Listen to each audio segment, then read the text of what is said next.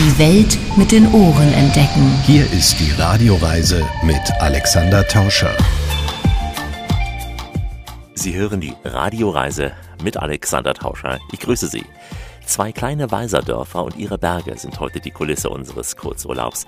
Wart und Schröcken zwischen Arlberg und Bregenzer Wald.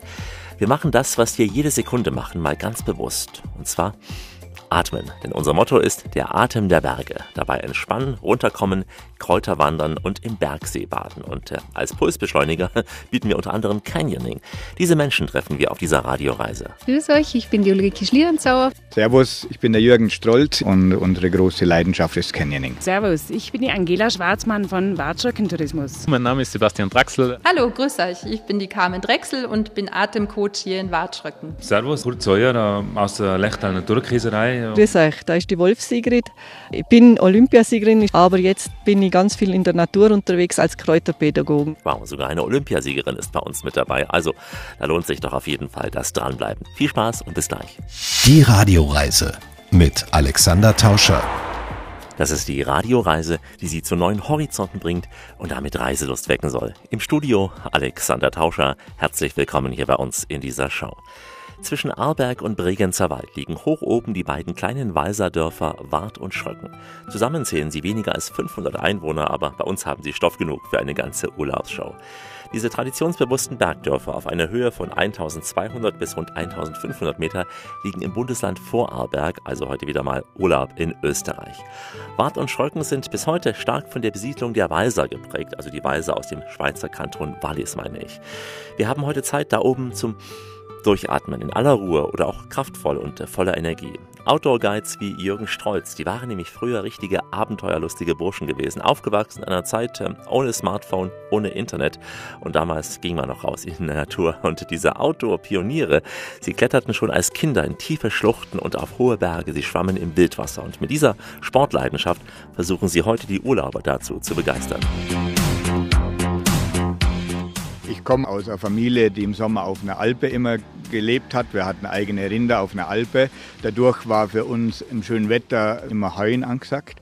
Also wir mussten zu Hause auf der Landwirtschaft mithelfen und dann blieb immer noch am Abend noch Zeit nebendran an den Bach zu gehen und wir haben einen schönen Wildbach neben der Haustüre. Und das war so unser Schwimmbereich und das Ganze immer barfuß und das tut schrecklich weh im kalten Wasser, barfuß auf den spitzen Steinen. So war der Radius recht klein und der Radius war genau vor der Haustüre 100 Meter lang, weil dann hat ein großer Wasserfall angefangen und weiter kamen wir nie bei der Schlucht. Erst als ich dann Mitte 20 von der Kinderning-Ausbildung nach Hause gekommen bin, war der Wasserfall zuerst mal interessant, weil ich erkannt habe, dass man durch den Wasserfall Kinderning machen konnte. Und was der größte Lichtblick war, dass wir plötzlich mit Schuhen durchs Wasser laufen durften. Mama musste die Schuhe sonst tagelang mit Zeitung ausstopfen und trocknen unter der Heizung. Das war einfach ein Unding früher. Äh, mit nassen Schuhen kam man nicht nach Hause, so ungefähr. Ich und ein Kollege, wir waren dann so die Ersten, die so Sportklettern betrieben haben. Davor war bei uns eigentlich nur alpines Klettern in und, und wir waren dann die Ersten, die so in jungen Jahren auch unser Auto packt haben und nach Südfrankreich zum Klettern gefahren sind oder zum Gardasee. Und aus der Zeit raus kam dann eigentlich die Idee bei mir, Urlaube für Jugendliche zu organisieren in den Bergen, die einfach mehr wie Wandern beinhalten. Und es war dann auch die Zeit, wo das Mountainbiken das erste Mal aufgekommen ist, so in den Anfang 90er. Wir kommen gleich noch zum Klettern. Beginnen wir mal beim Canyoning, deine Spezialität. Wann hast du begonnen, richtig Canyoning anzubieten und mit welchen Touren? Und äh, wer waren deine ersten Gäste damals? Das, das Canyoning gibt schon seit den 70er Jahren in Frankreich, in Südfrankreich und Spanien.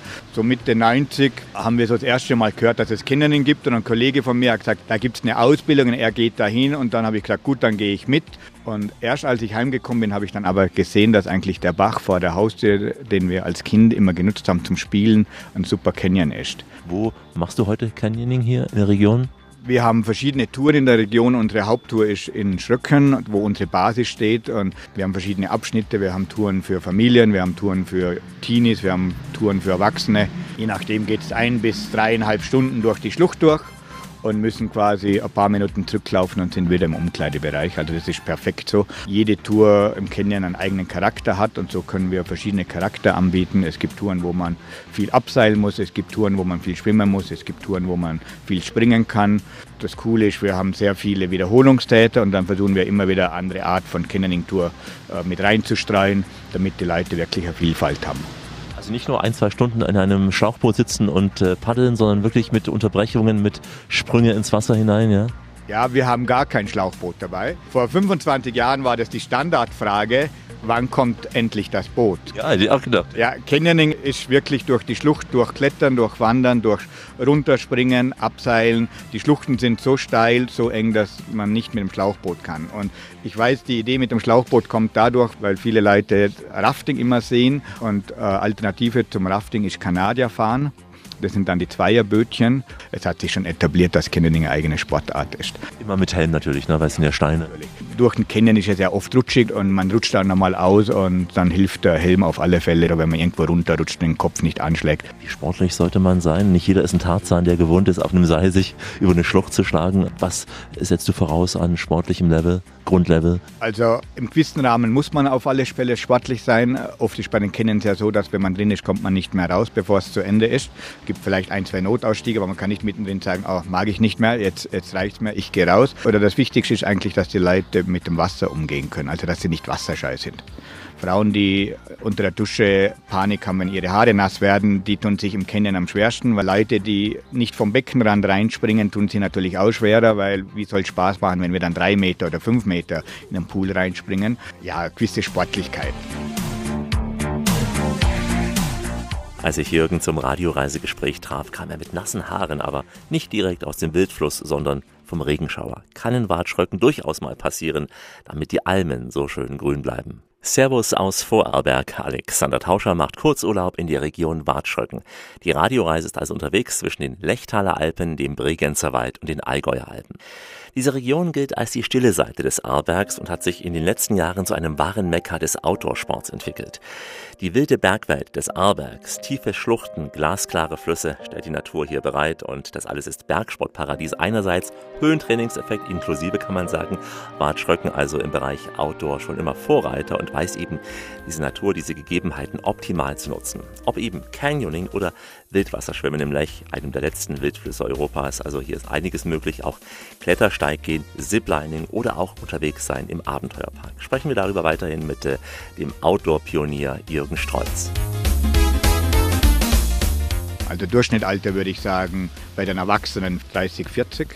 Die Teenies kommen meistens mit den Familien. Ist wahrscheinlich ein bisschen Budgetsache auch. Ist aber auch total cool, mal das mit Mama und Papa zu machen als Teenie, weil dann sieht man einerseits, dass Mama und Papa auch noch was leisten kann im Urlaub und andererseits Mama und Papa können sich auch mal wieder beweisen und es ist ein super schönes Erlebnis. Mit den Teenies seilen wir zum Beispiel über zwei Wasserfälle ab, der zweite hat 20 Meter und das schweißt schon zusammen wenn unten dann äh, die Familie im Pool steht und alle vier haben sich abgeseilt durch den Wasserfall, das ist schon ein gemeinsames Erlebnis. Und wenn ein Genie mit dem Vater und mit der Mutter unterwegs ist und der Vater seilt sich ab, würde sagen, ey, mein Alter ist ja noch ziemlich cool drauf. Ja, also so ist die Reaktion dann auch und ganz viele sind eigentlich von den Mamas überrascht die ja in so den Outdoor-Sportarten ja oft dann einen Schritt zurückgehen und auch vom Kopf her mit dem Mutterinstinkt und dem Schutzinstinkt einfach ein bisschen vorsichtiger sind.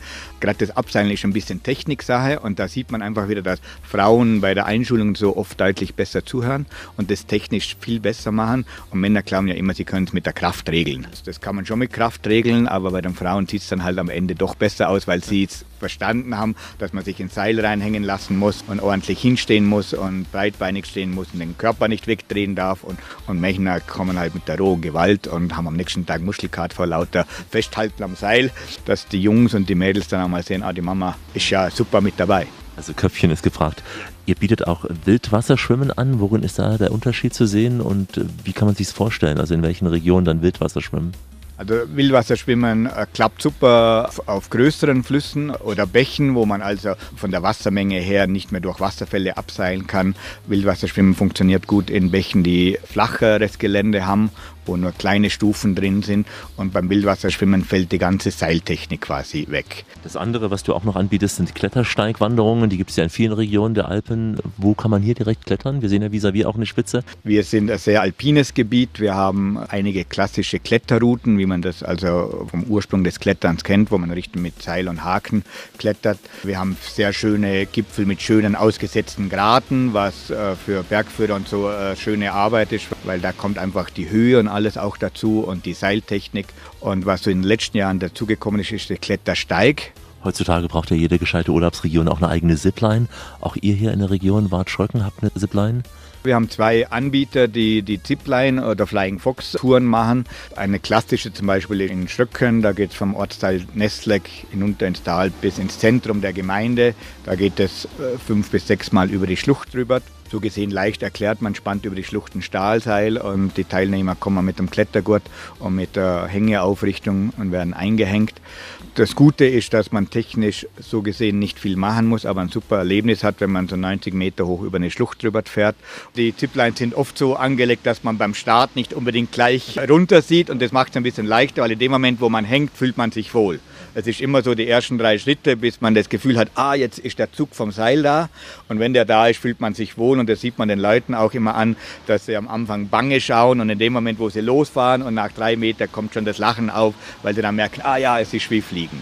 Und die allersicherste Variante ist sicher der Abenteuerpark, weil bei Wildwasser kann man nicht mehr raus, beim Canyoning auch nicht, Zipline auch nicht. Bei Abenteuerpark kann man ja einsteigen, aussteigen. Was ist da geboten im Abenteuerpark hier? Ja, in Schröcken gibt es einen Abenteuerpark, der ist super cool in die Landschaft reingebaut und die Landschaft ist eigentlich ein Flussbett mit riesigen Felsen und Wäldern und Bäumen rundum. Als Kinderling sind wir so der, der Endpunkt von der Abenteuerreise in Schröcken und alle, die im Abenteuerpark waren, haben natürlich so gesehen schon alles im Vorfeld schon mal mit Seil und Klettergurt und Helm super durchgetestet und mit denen kann man dann wirklich auch danach weiter am Abenteuer schulen. Ich weiß, als junger Unternehmer war das für uns immer eine Riesenbelastung mit dem Wetter. Heutzutage sehen wir das halt ein bisschen cooler es ist, wie es ist. Und so wie heute, ab Mittag haben wir Gewitter, dann sind wir jetzt halt vormittags unterwegs und die, wo am Nachmittag gerne wollten, werden wir wieder morgen oder übermorgen einen Termin finden.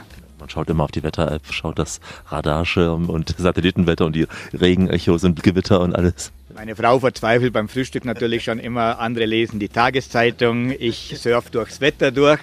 Aber das ist halt einfach wichtig, weil äh, das gehört zur Tourenvorbereitung. Gott sei Dank ist heutzutage ja schon so, dass wir das Wetter wirklich auf die nächsten Stunden gut vorhersagen können. Oft stört ein bisschen Regen nicht. Blitz und Donner ist dann halt immer so ein Faktor, wo wir oft passen müssen.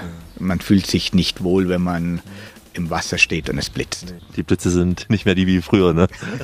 Nein, wir lachen zwar immer drüber sagen, in der Schlucht drin sind wir ja nicht am höchsten Punkt, wir sind am tiefsten Punkt. Es wird nicht in der Schlucht einschlagen, aber der Kopf lässt nicht los. Also Blitz und Donner und Wasser ist ein No-Go für uns. So sind wir erzogen worden.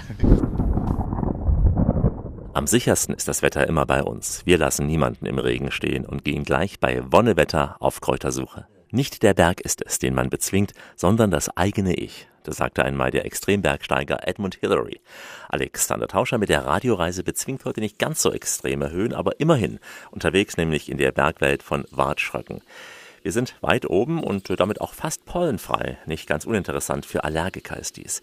Wir haben zwar keine Pollen in Augen und Nasen, aber wohlriechende Düfte. Denn auf Schritt und Tritt begleiten die Wanderer hier duftende Alpenblumen und Kräuter wie zum Beispiel Arnika, Edelweiß, Enzian oder Thymian. Und äh, wer genau zuhört, erfährt außerdem, wie die Kräuter unsere Stimmung beeinflussen können, wie man sie am besten erntet, anwendet oder wie man versucht, raffinierte Speisen damit zu verfeinern.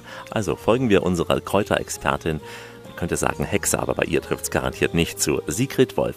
Sie ist nämlich eine ehemalige österreichische Skirennläuferin und gehörte Ende der 1980er Jahre zu den erfolgreichsten in der Abfahrt und auch beim Super G. Sigrid wurde nämlich einmal Olympiasiegerin und auch Vize-Weltmeisterin und gewann fünfmal Weltcuprennen. Und heute ist sie mit Kräutern beschäftigt, die Sigrid. Ich bin Olympiasiegerin im Super G. Es war 1988 in Calgary.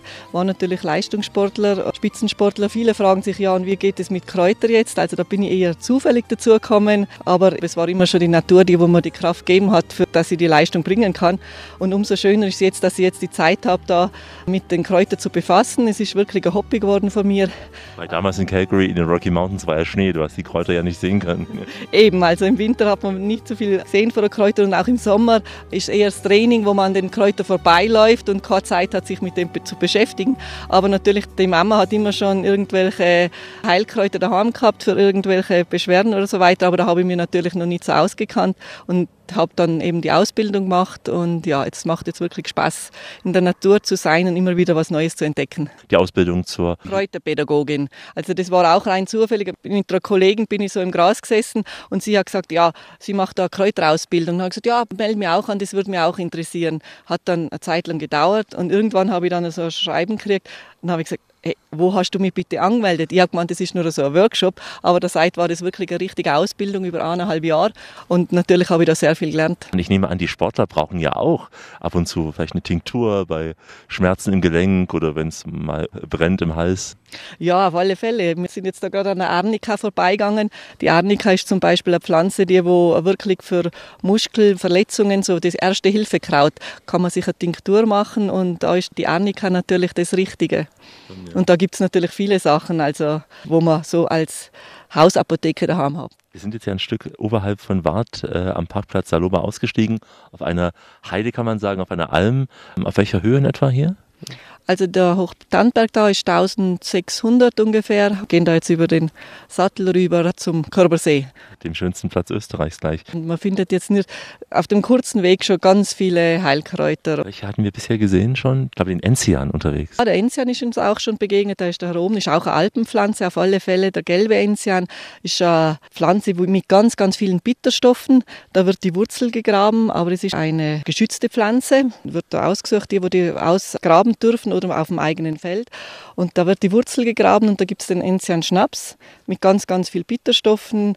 Ist er dann eher, wenn man ihn ansetzt. Also da wird die Wurzel nur angesetzt in Alkohol, dann bleiben alle Bitterstoffe drin, aber es gibt den destillierten Enzian, der wird gebrannt, da sind dann nicht mehr so viele äh, Bitterstoffe drinnen, aber trotzdem noch ganz viele gute Inhaltsstoffe, die wo man einfach nimmt bei Magenproblemen oder Verdauung oder auch wenn man zum Beispiel essen geht vor dem Essen, da wird mehr Magensaft gebildet, aber es ist dann für die Verdauung einfach gut. Es heißt ja auch, man soll einen Schnaps eher vor dem Essen trinken und nicht wie die meisten danach, weil er vor dem Essen den Magen anregt zum Verdauen. Da ist der Enzian natürlich einer, der da am meisten gilt für das, weil einfach Bitterstoffe sind und die bilden ganz viel Magensäfte und der Magen wird vorbereitet für die Verdauung und man kann es eben besser verdauen. Also normalerweise vorher, aber man darf nachher auch noch antrinken. Du bietest ja hier diese Wanderungen an. Macht auch Sinn, mit einem Kräuterpädagogen zu wandern, weil alleine kann man ja die Kräuter nicht unterscheiden. Also es gibt ja auch giftige, wenige zwar, aber es gibt auch giftige. Ja, es gibt auf alle Fälle giftige. Da findet man da zum Beispiel gleich mal den Eisenhut, das ist eine der giftigsten Pflanzen. Also man muss sich auf alle Fälle auskennen. Ja, ja, so blau, blau, blau blüht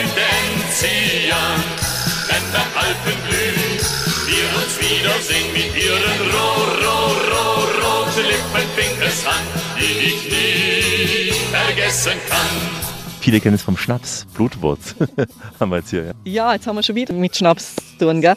Aber die Blutwurz, das ist ein ganz kleines Blümchen, ist ein Fünffingerkraut.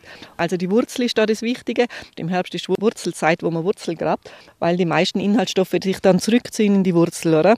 Und da wird die ausgegrabt, ist ein kleines Rhizom und das schneiden wir dann äh, ganz klein und legt es in einen Alkohol ein. Also egal, ob man da jetzt einen gut gebrannten Obstler nimmt oder Korn oder was einem einfach sympathisch ist und was man hat, wird das eingelegt, fünf, sechs Wochen stehen lassen, immer wieder ein bisschen schütteln und nach fünf, sechs Wochen abseihen und dann habe ich den Blutwurz, Schnaps oder eine Tinktur auch kann ich hernehmen, wo ich einfach überall, wo Schleimhäute sind, egal ob das im Mund, im Magen oder im Darm ist, entzündete Schleimhäute ist das wirklich das Mittel. Wenn man Durchfall hat, ist der Blutwurz ganz gut. Man muss nicht immer Schnaps, natürlich, was mache ich, wenn ich Kinder habe, ich kann die Wurzel genauso klein schneiden, pulverisieren und das dann so übers Joghurt oder in, in Getränk mit reingeben. Die kann man auch nicht verwechseln mit einer giftigen Pflanze? Nein, also aufpassen muss man eben auf die Vierblütenblätter. Weil es gibt den Hahnenfuß, äh, schon ähnliche Gewächse, aber das Merkmal da bei der Blutwurz ist das vier Blütenblätter. Vier Blüten sind im Prinzip die Glücksblüten dann. Genau. Und wir haben daneben auch ähm, Heidelbeeren, Moosbeeren, sagt man hier in den Bergen. Ich ja? Moosbeeren zu denen, ja. Nicht so groß vielleicht, aber. Nein, sind ein bisschen kleiner als wie die Heidelbeeren, wo man kennt im Garten. Wenn man draufdrückt, kommt eben roter Saft raus. Ja, ja genau, daran erkennt man es auch. Und bei Heidelbeeren ist es dann der weiße Saft? Also im Garten, der ist weiß, ja. Und es gibt da jetzt bei den Moosbeeren gleich daneben meistens die Rauschbeere, heißt es. Schaut oft ähnlich aus. Und wenn man da drauf drückt, dann kommt eben weiß raus. Und die sollte man nicht so essen. Also ja, da kann man schon durchfallen oder kann einem schlecht werden, wenn man die isst. Roter Saft ist also in diesem Fall das Richtige. Wer sich bei Wildbeeren nicht ganz sicher ist, lieber die Hände von lassen oder eben mit einer Kräuterexpertin auf Tour gehen, so wie wir heute. Das Wandern ist der Radioreiselust. Immer wieder sind wir aktiv in den Alpen, diesmal auf dem Weg zum Körbersee. Alexander Tauscher sagt Hallo. Auf dieser Etappe begleitet uns eine Frau, für die der kleine Anstieg ein Klacks ist, und zwar die frühere Skirennläuferin Sigrid Wolf. Schon bei ihrem ersten Weltcuprennen 1981 erreichte sie bei der Abfahrt in Saalbach-Hinterglemm auf Anhieb den dritten Platz.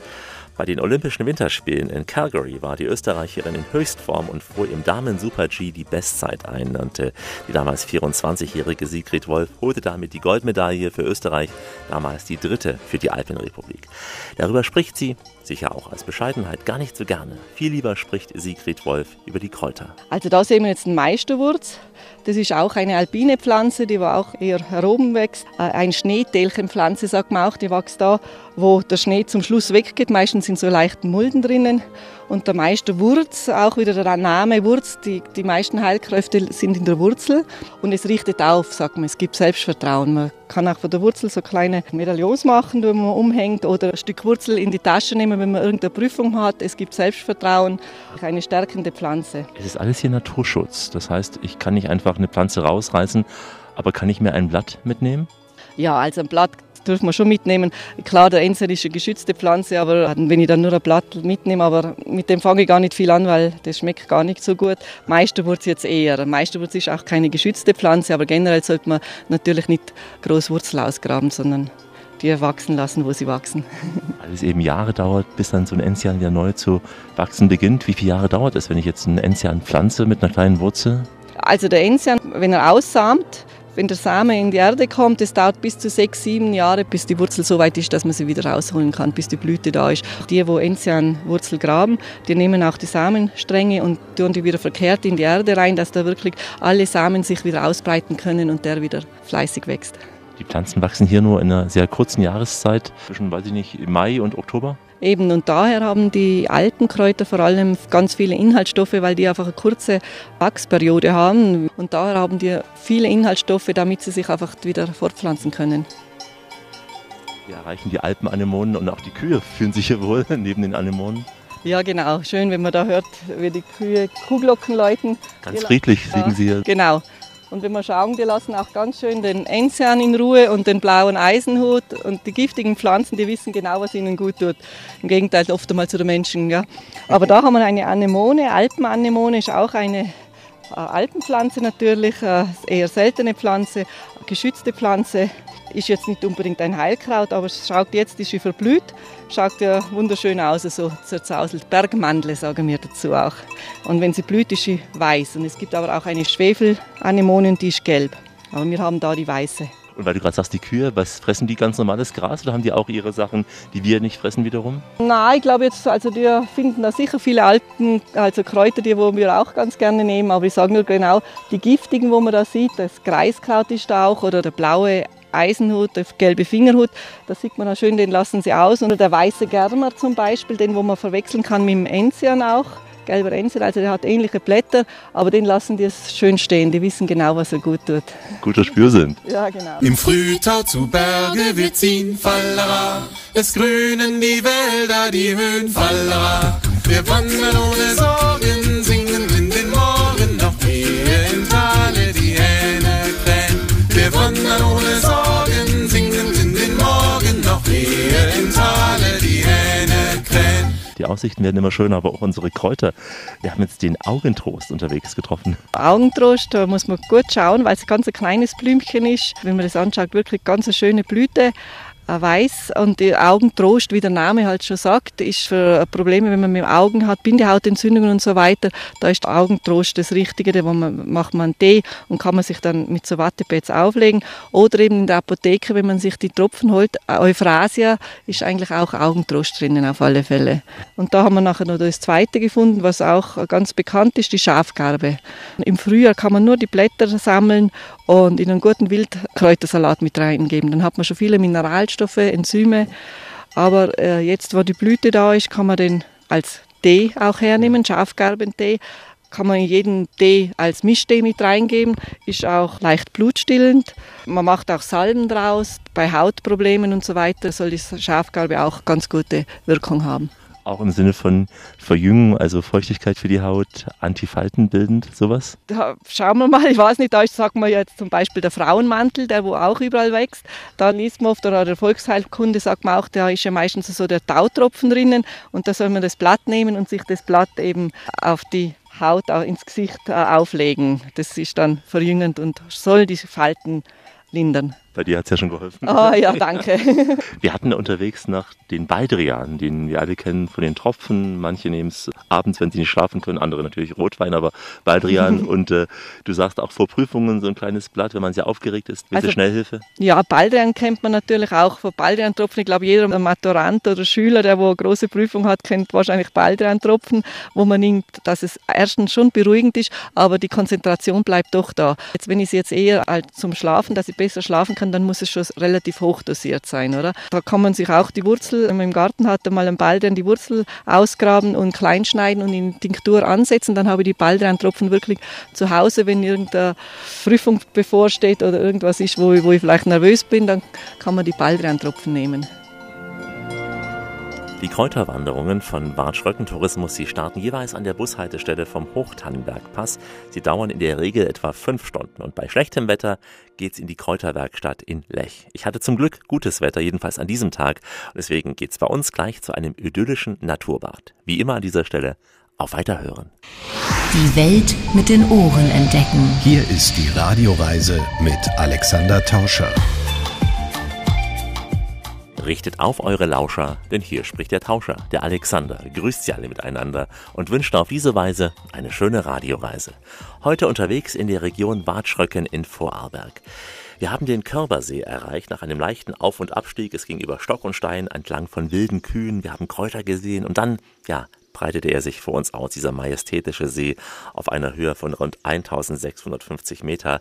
Zwar ist dieser Bergsee nur drei Hektar groß, aber klein und fein, denn er wurde nämlich vor einigen Jahren vom ORF zum schönsten Platz Österreichs gewählt und die Konkurrenz in Österreich ist ja nicht gerade sehr klein. Also wer den Körpersee spürt, der wird spüren, dass der See auch ein besonderer Kraftplatz ist, denn mitten in einem Pflanzenschutzgebiet gelegen und umrahmt von einer beeindruckenden Bergkulisse, deren Umrisse sich im klaren Wasser widerspiegeln, ist er mehr als nur ein beliebtes Fotomotiv. Man kann das Wasser trinken hier und im See auch baden wenn man gut abgehärtet ist. Ich schätze mal so 17, 18 Grad waren es maximal gewesen. Ich habe mich dann so zwei Stunden in die Sonne gelegt und hatte bald Badegäste, die sich sonst auf Badewiesen selten sehen lassen, denn vier bis fünf Kühe ständerten ganz selbstverständlich an meinem Badetuch vorbei schnupperten am Rucksack und äh, legten sich dann kurz ans Wasser, um dann noch eine Runde um diesen wunderschönen See zu drehen.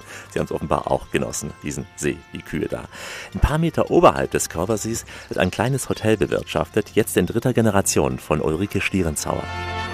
Der Großvater hat das 1929 gebaut, war dann ein Haus. 1936 kam ein zweites Haus dazu, wurde dann immer geführt als Hotel. Es sollte eigentlich hier einen Verkehrsknotenpunkt geben für eine wintersichere Verkehrsanbindung vom Bregenzer Wald Richtung Lech und weiter ins Tirol.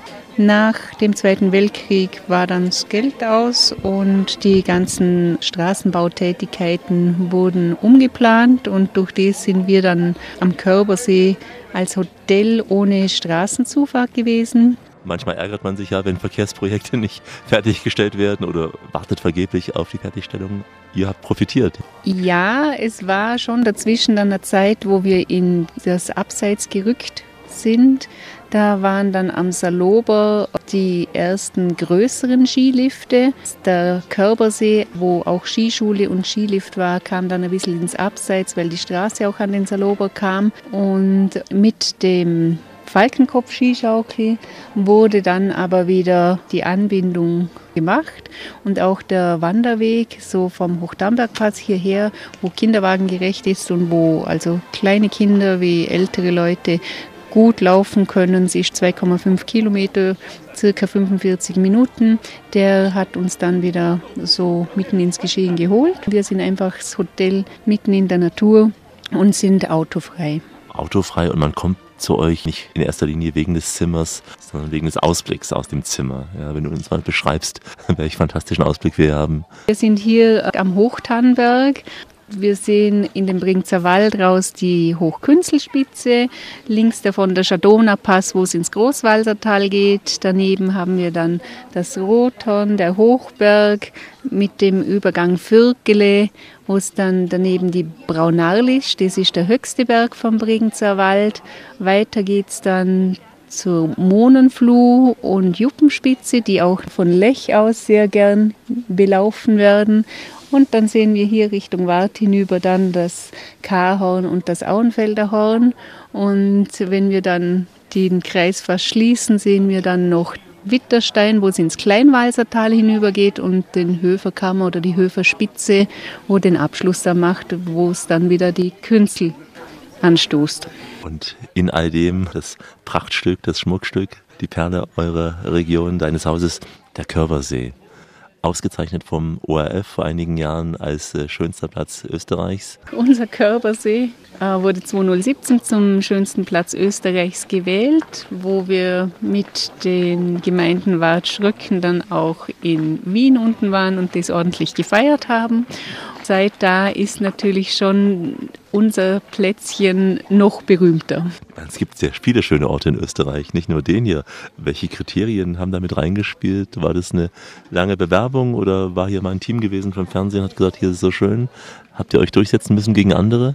Das haben wir. Also die Kerstin Polzer, wo das Ganze gemacht hat, die hat äh, einfach mal drei Punkte auf der Landkarte gemacht und ihre Kollegen gefragt, wo gibt es bei den drei Punkten in der Nähe die schönsten Plätze. Und dann waren wir mit dabei und wurden aus drei schönsten Plätzen Vorarlbergs dann in Vorarlberg gewählt. Und dann in Wien war dann die Hauptveranstaltung, wo von jedem Bundesland der schönste Platz kam. Und dass wir auch dort gewonnen haben, war also ein tolles Erlebnis. Nun sitzen wir jetzt ja, Ulrike, am späten Vormittag hier. Eure Sonnenterrasse füllt sich allmählich. Wie ist die Stimmung abends, wenn dann die Tagestouristen entschwunden sind? Ja, das sagen wir dann immer, wenn uns die Gäste sagen, boah, bei euch ist aber viel los, sagen wir immer, morgens und abends haben wir aber die Ruhe für uns. Das Schöne eben beim Rückweg, man ist zwar dann weg von dem schönen Körbersee, aber man sieht dann nochmal auf diesen wunderschönen kleinen weiteren Gebirgssee, nämlich den Kalbesee. Und dieses gesamte Seengebiet steht unter Naturschutz und ist als schützenswertes Biotop ausgewiesen. Hier ist Rias, Reise im Arlberg-Sektor, nah an Tirols Westgrenze, ganz im Osten des Bundeslandes Vorarlberg. Sind wir heute mit der Radioreise. Alexander Tauscher grüßt aus der Region Wartschröcken. Wenn man auf der Lechtalstraße aus Richtung Reute fährt, dann ändert sich kurz vor Wart das Bild. Aus diesem schattigen Tal erheben sich die großen almbedeckten freien Berge. Die weiten grünen Weideflächen fallen auf, also muss es hier auch guten Käse geben. Und direkt in Wart befindet sich ein altes Zen-Haus, an dessen Giebel die Jahreszahl darauf schließen lässt, dass das Gebäude um das Jahr 1600 gebaut wurde. Bis zum Beginn des 20. Jahrhunderts wurde es als Wohnhaus genutzt und dann entstand eine Sennerei. Heute wird dieses Gebäude von der Lechtaler Naturkäserei in Steg betrieben und darin befindet sich ein kleines Restaurant und auch ein Verkaufsraum für die hausgemachten Milchprodukte. Man kann sich als Urlauber hier sogar einmieten. Kurz. Für Warte ist ja das Gebäude sehr wichtig. Es ist ein ganz uraltes Gebäude. Die Bauern, es war ja ein ganz wichtiges Standbein. Da wir ja Milch von den Warter Bauern haben, passt auch Käseverkauf gut zu dem Gebäude. Das ist ganz wichtig. Also die Warter Milch wird hier wieder verkauft. Also ein paar Utensilien sieht man noch, diese Haken, wo der Käse früher, nehmen wir an, getrocknet wurde. Der Käse wurde einfach auf dem Käsekessel, wenn man Käse geschnitten hat, diesen Käsebruch, muss man den Käsebruch von der Molke trennen. Und da hat man früher mit einem Tuch das dann rausgenommen und mit einem Käsehaken hat man es dann draufgezogen. Die Molke ist abgetropft und dann hat man das ganze Tuch in eine Form gegeben und so hat man den Käse Form gegeben und dann gepresst. Dann am nächsten Tag war er fest genug und dann Salzbad und dann in den Reiferaum. Und jetzt ist alles neu gemacht hier und gleichzeitig auch eine Hommage an die alte Zeit. Wir sehen hier Bottich, was ist Ja, das? Käsekessel. Käsekessel. Ja, genau, das ist Kupferkessel. Kupfer ist sehr wichtig für die Hartkäserei, weil Kupferionen in die Milch gehen. Das ist dann wieder wichtig für den Geschmack des Käses, oder? Also guter Bergkäse wird nur im Kupferkessel gemacht. Eure Käserei ist jetzt in Steg, also etwas unterhalb von Wart und Schröcken. Genau, das ist unser Nachbar, das ist unsere nächste Ortschaft gleich. Und da kommt eben diese Milch zusammen von Gemeinde Steg, Gemeinde Wart und fünf Almen. Wie viele Menschen arbeiten da in der Sennerei? Also rein in der Käserei ist mein älterer Sohn und ich und noch drei, also fünf Leute sind wir da drin. Beziehen von mehreren Bauern dann die Milch? 17 Bauern, fünf Almen. Aber nur Kleinbauern, das wollen wir ganz keine Großbauern. Uns sind am liebsten Bergbauern. Die Tiere werden noch alt, die geben nicht zu viel Milch, aber gute Qualität. Und das ist uns wichtig, oder? Also die Kuh frisst ja wirklich beste Kräuter und Gräser. Und was die Kuh frisst, kommt halt unten raus. Das schmeckt man dann, oder? An der Milch, wenn man die Milch trinkt, das ist ein ganz anderes Aroma. Also es muss nicht Bio draufstehen. Man weiß hier, wenn die Kühe auf den Weiden hier sind, dann, dann ist es halt nahezu Also- biologisch. Bio ist in Ordnung, aber wir machen ja auch nichts anderes. Naturkäserei heißt, wir machen es, wie man es früher gemacht hat. Die Kühe werden nicht überzüchtet, sie haben einfach nur Gras zu fressen und im Winter noch Heu und Getreide. Oder? Es gibt nichts anderes und das ist einfach, sage ich, das Ursprüngliche und das Beste. Oder? Wir machen von Camembert, Brie, Roquefort bis zum Hartkäse, wie Bergkäse natürlich typisch, machen wir eigentlich alles selber. Oder? Gibt es Käse, der ganz typisch ist für Vorarlberg, den man vielleicht in Tirol Ja, ja, so also- häufig nicht anfindet? Also typisch ist ja nur Bergkäse, oder? Vorarlberg, Tiroler Bergkäse. Guter Bergkäse wird ab 1000 Meter Seehöhe gemacht, weil ähm, diese guten Kräuter wachsen hier. Das sind halt die Weichkäse jetzt sehr gefragt, weil es nicht jeder macht. Daneben eben all das, was die Bauern auch liefern, Kaminwurzer, Würste. Wo uns das Sennhaus gegenüber schaut, auf der anderen Seite da ist eine Bäuerin, die lässt da immer so Kaminwurzen machen, spezielle Lechwege Kaminwurzen, da sind Beeren drin, die verkaufen wir auch zum Beispiel Sachen. Ihr seid Familienbetrieb, die ganze Familie arbeitet Ja, mit. ja. Deine gesamten, vier Kinder hast du? Ja? Vier Kinder, genau, und, und zwei Enkelkinder schon. Und bei uns schafft meine Mama noch, ist auch im Betrieb. Bei uns macht es jeder eigentlich mit Leidenschaft. Es sind jetzt insgesamt 15 Leute, aber wir haben eine sehr große Familie und da arbeitet jeder zusammen. Der Schwiegersohn ist auch schon involviert. Ja. Ja, aber alle freiwillig. Wollte gerade sagen, ist keine, keine ja, sinnhaft. Genau, ne? ja, genau. Die Töchter hätten ja auch einen anderen Weg gehen können. Ja, immer. logisch, ganz klar. Da zuerst fragen, ob sie das wollen. Und wenn ja, dann muss man auch dazu stehen dann. Beginnt bei dir auch der Tag mit einem Stück Käse früh? Ich mache, wir haben ja Joghurt selber und meistens ist Joghurt mit Früchten bei uns, aber Käse wird jeden Tag gegessen, natürlich. Muss man probieren, oder? Aber es passt, sonst schaffst du nicht raus. Alles Käse in Wartschröcken, direkt am Dorfplatz, die Sennerei. Und äh, wir üben gleich mal das, was ich jetzt gerade tue. Ich weiß gar nicht, ob ich es korrekt tue. Jeder von uns macht es ständig. Nichts Unanständiges. Was? Einfach dranbleiben. Wege entstehen dadurch, dass man sie geht. Also gehen wir ein Stück rund um Wart und Schröcken. Alexander Tauscher hier mit der Radioreise aus den grünen Alpen. Es geht jetzt um etwas, was wir jeden Tag tun. Nicht nur einmal, nicht nur zweimal, sondern rund 17.000 Mal am Tag. Ich rede vom Atmen. Allein in diesen zwei Sätzen habe ich es sicher mehrfach getan. Aber getan ist nicht getan. Richtiges Atmen kann vieles im Leben verändern, meint jedenfalls Carmen Drechsler. Sie bietet nämlich für Urlauber ein sogenanntes Atemcoaching an, passt ja auch zur Region, die sich mit dem Begriff Atem der Berge definiert.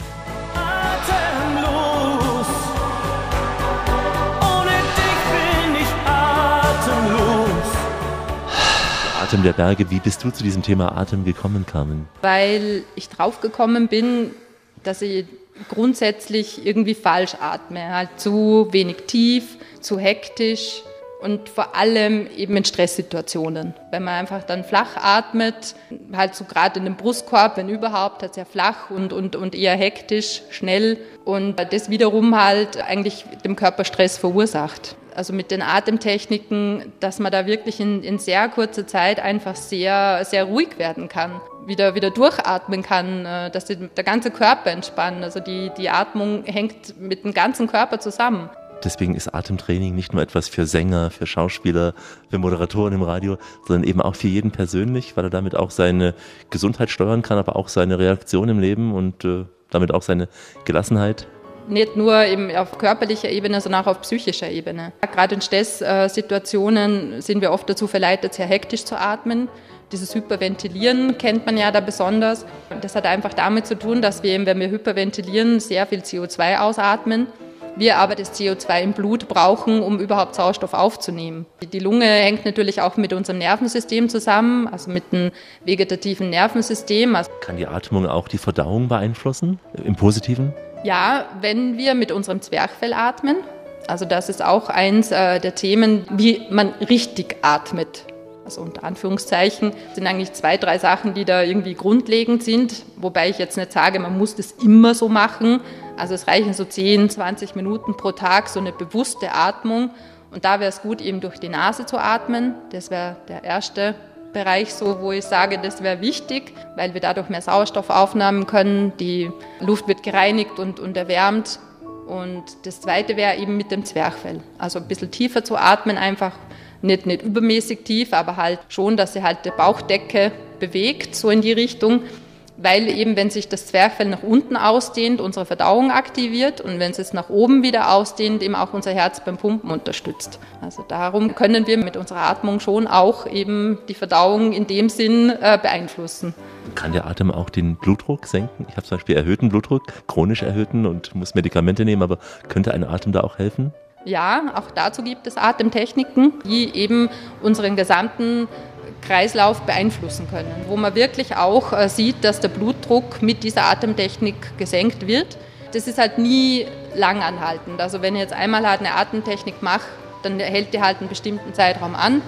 Aber danach kann es natürlich sein, dass es das wieder dann ändert. Also würde ich auf jeden Fall, wenn, halt immer konsequent dranbleiben, halt immer wieder so Atemtechnik machen.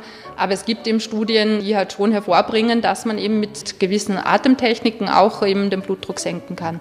Das hat auch wiederum ja mit dem pH-Wert im Blut zu tun, mit Sauerstoffaufnahme und CO2-Ausatmung. Der Säuregehalt, eben der pH-Wert dann im, Blut, kann das Blut verdicken oder verdünnen und entsprechend natürlich unser Herz beeinflussen auch. Also es hängt eben alles zusammen.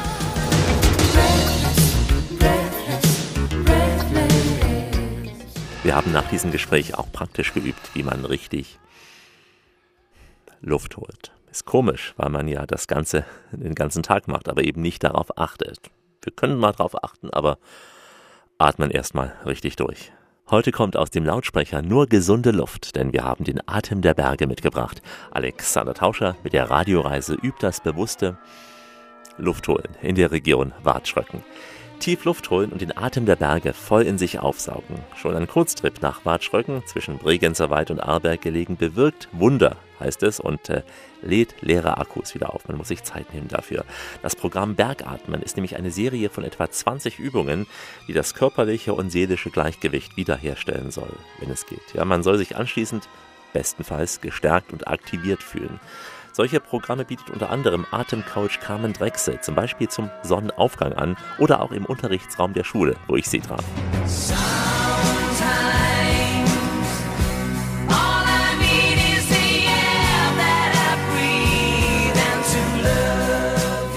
Jetzt sind wir ja hier in der Schule von Wart in einem Klassenraum, eine Mischung aus Klassenraum und äh, Sportraum. Die Matten liegen da, könnte auch Yoga sein. Dein Revier hier, ja, für die Atemtechnik. Also das ist mein Revier. Also bei schlechtem Wetter, bei, bei gutem Wetter versuche ich das natürlich auch draußen zu machen weil wir einfach hier ein wunderbares Panorama haben und die, die Atmung und dieses Körperbewusstsein genauso mit unserer Natur zusammenhängt. Deshalb versuche ich das natürlich so gut wie möglich eben auch in der Natur zu machen. Ja, wenn ihr möchtet, ihr könnt euch auch eine kurze Atemtechnik anweisen, die auch so ganz ähm, aktivierend und genauso beruhigend für den Körper wirkt und die man jederzeit eigentlich machen kann. Die dauert nur ein paar Minuten eben der Fünferatem. Fünferatem aus diesem Grund, weil es eben ein Set aus fünf Zyklen ist. Also wir atmen durch die Nase ein und aus. Die Einatmung äh, kann ruhig ein bisschen mehr sein als normal. Die Ausatmung sollte aber sehr entspannt vom Körper geschehen. Das ähm, sollte auch sehr rund funktionieren, also es sollte immer wieder so ein Kreislauf entstehen in so einem Zyklus. Und wir werden eben viermal kurz ein- und ausatmen und einmal lang. Mund zulassen und einfach durch die Nase dann viermal kurz und einmal lang atmen. Zeigt er das mal? Also das wird so.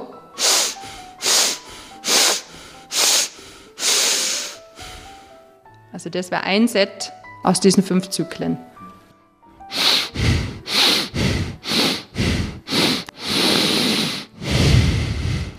Genau, und davon kann man aber vier bis sieben Sets machen. Also ich merke es jetzt sogar schon beim ersten Mal, dass der Kopf so ein bisschen... Es dreht einem so ein wenig, ja. Ja, dass da, da kommt ihm äh, Sauerstoff rein. Wir haben uns eingeatmet, das kenne ich ja auch von diesem tiefen Atmen, dass es einem so drehend wird. Dann denkt man, oh, jetzt werde ich gleich ohnmächtig. Das ist halt, weil der Körper in kurzer Zeit eben sehr viel Energie bekommt. Das kurzes Drehen ist okay, länger sollte es nicht anhalten natürlich. Dieses viermal kurz und einmal lang äh, trainiert es das Volumen? Weil wir eben bei dieser kurzen Ein- und Ausatmung durch die Nase eben unser Zwerchfell aktivieren. Also da gibt es auch so eine Atemübung, äh, das Schnüffeln. Da atmet man zwar viermal nur ein und einmal dann aus durch den Mund, aber eben dadurch ähm, können wir unser Zwerchfell lockern, das natürlich auf der einen Seite nach unten ausdehnend eben unsere Verdauung aktiviert und nach oben unser Herz beim Pumpen. Und das machen wir bei diesen viermal kurz. Und bei dem letzten oder bei dem langen, bei dem tieferen können wir natürlich unseren Parasympathikus erreichen, die unteren Lungenflügel. Das wiederum bringt den Körper natürlich so ein bisschen in den Ruhezustand. Das sagt halt dem Parasympathikus, wir brauchen ein bisschen Ruhe. Sympathikus. genau. Der Parasympathikus ist der beruhigende und der Sympathikus ist der aktive. Ich mache irgendwas an und erwarte eine E-Mail und ich weiß, in der E-Mail kommt eine wichtige Entscheidung. Soll ich davor nochmal tief atmen, bevor ich diese E-Mail öffne oder danach nochmal oder was hilft dann? Also am besten wäre es halt wirklich Augen zu, einmal ganz ruhig und ganz entspannt durch die Nase einatmen. Man kann auch kurz den Atem anhalten, aber nur so lange halt, bis der Körper dann sagt, ausatmen und dann halt wieder ganz entspannt, ohne Druck, wieder ausatmen. Und dann quasi die Augen öffnen und die E-Mail ansehen? Genau. Ja. ja, ganz genau. Und dann hoffen, dass es eine gute Nachricht ist. Ansonsten gleich nochmal. Ansonsten am besten danach gleich nochmal ein paar mit ganz entspannt atmen, mit geschlossenen Augen und durch die Nase. Das ist ja das häufige Syndrom, ne? dass man irgendwas erwartet oder sei es ein PCR-Test, wo man wartet, ist es negativ?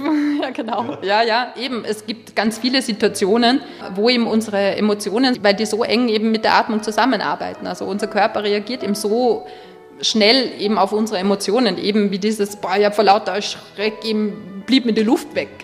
Das sind natürlich Urinstinkte, aber die können wir ja in, in, gewisser Weise eben mit unserer Atmung beeinflussen. Wir wollen zum Schluss noch erwähnen, dass du viele andere Übungen auch hast, wenn man als Urlauber herkommt, zum Beispiel eine hawaiianische Atemtechnik unter anderem. Was wäre das? Ja, das ist die hawaiische Pico-Pico-Atmung. Also ursprünglich resultiert die aus einem Ritual auf Hawaii, wo man Gegenständen oder auch äh, Personen einfach Energie schicken kann, die man aber auch für sich selbst zur Selbstheilung verwenden kann. Also wir kommen mit dem ersten Atemzug auf die Welt, wir verlassen ihn mit dem letzten. Dazwischen wird uns immer wieder von Neuem einfach geschenkt. Ich meine eben, dass wir uns damit ein bisschen mehr auseinandersetzen könnten. Danke dir und ich wünsche dir uns allen einen langen Atem. Dankeschön, das wünsche ich euch allen auch. Bitte immer ganz, ganz bewusst die Zeit nehmen, ein paar Minuten am Tag, um auf die Atmung zu hören. Carmen bringt also so schnell nichts außer Atem. Der Atem der Berge. Heute atemberaubende Aussichten in der Region Wartschröcken. Die Radioreise mit Alexander Tauscher geht langsam in die Schlussetappe. Heute aus der Urlaubsregion Wartschröcken. Vor ein paar Jahrzehnten waren diese beiden Dörfer von Urlaubern nicht besonders beachtet worden, aber inzwischen haben sich einige Hotels angesiedelt. Es gibt mehr und mehr auch Ferienwohnungen.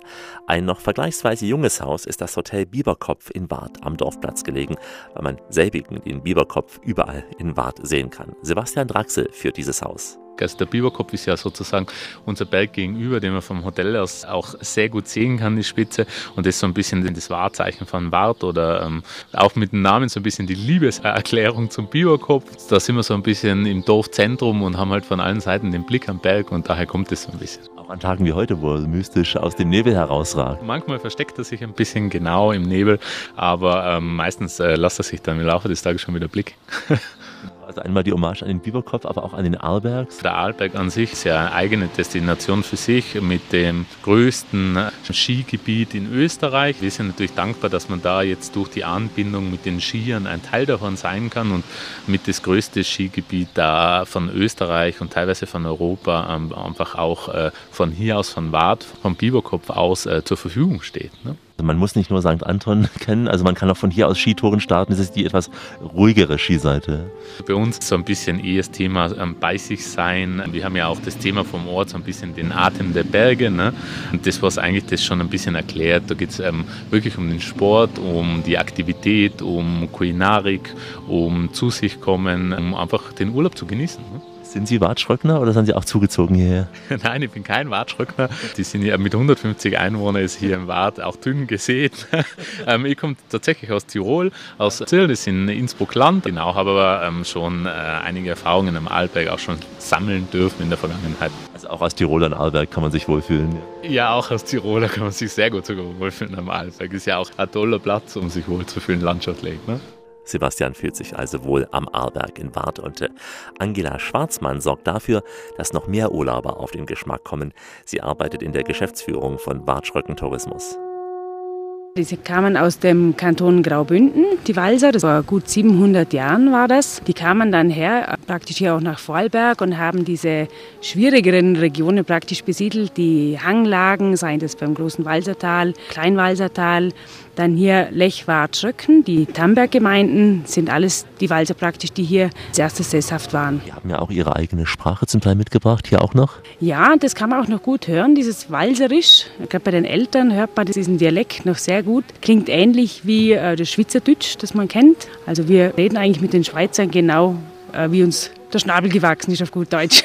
Ich traf jetzt im Bus auch zwei ältere Damen, wo ich auch fragte, sind Sie aus der Schweiz? Nein, Sie sind von hier. Genau.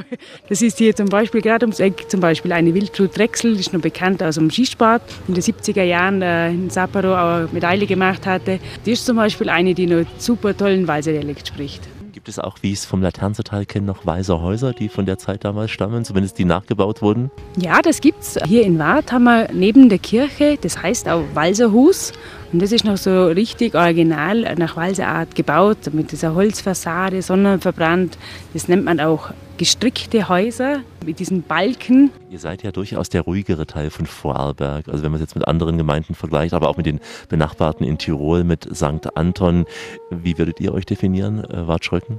Wartschöcken ist sozusagen eine Drehscheibe, äh, gelegen zwischen Brengzer Wald und dem Arlberggebiet.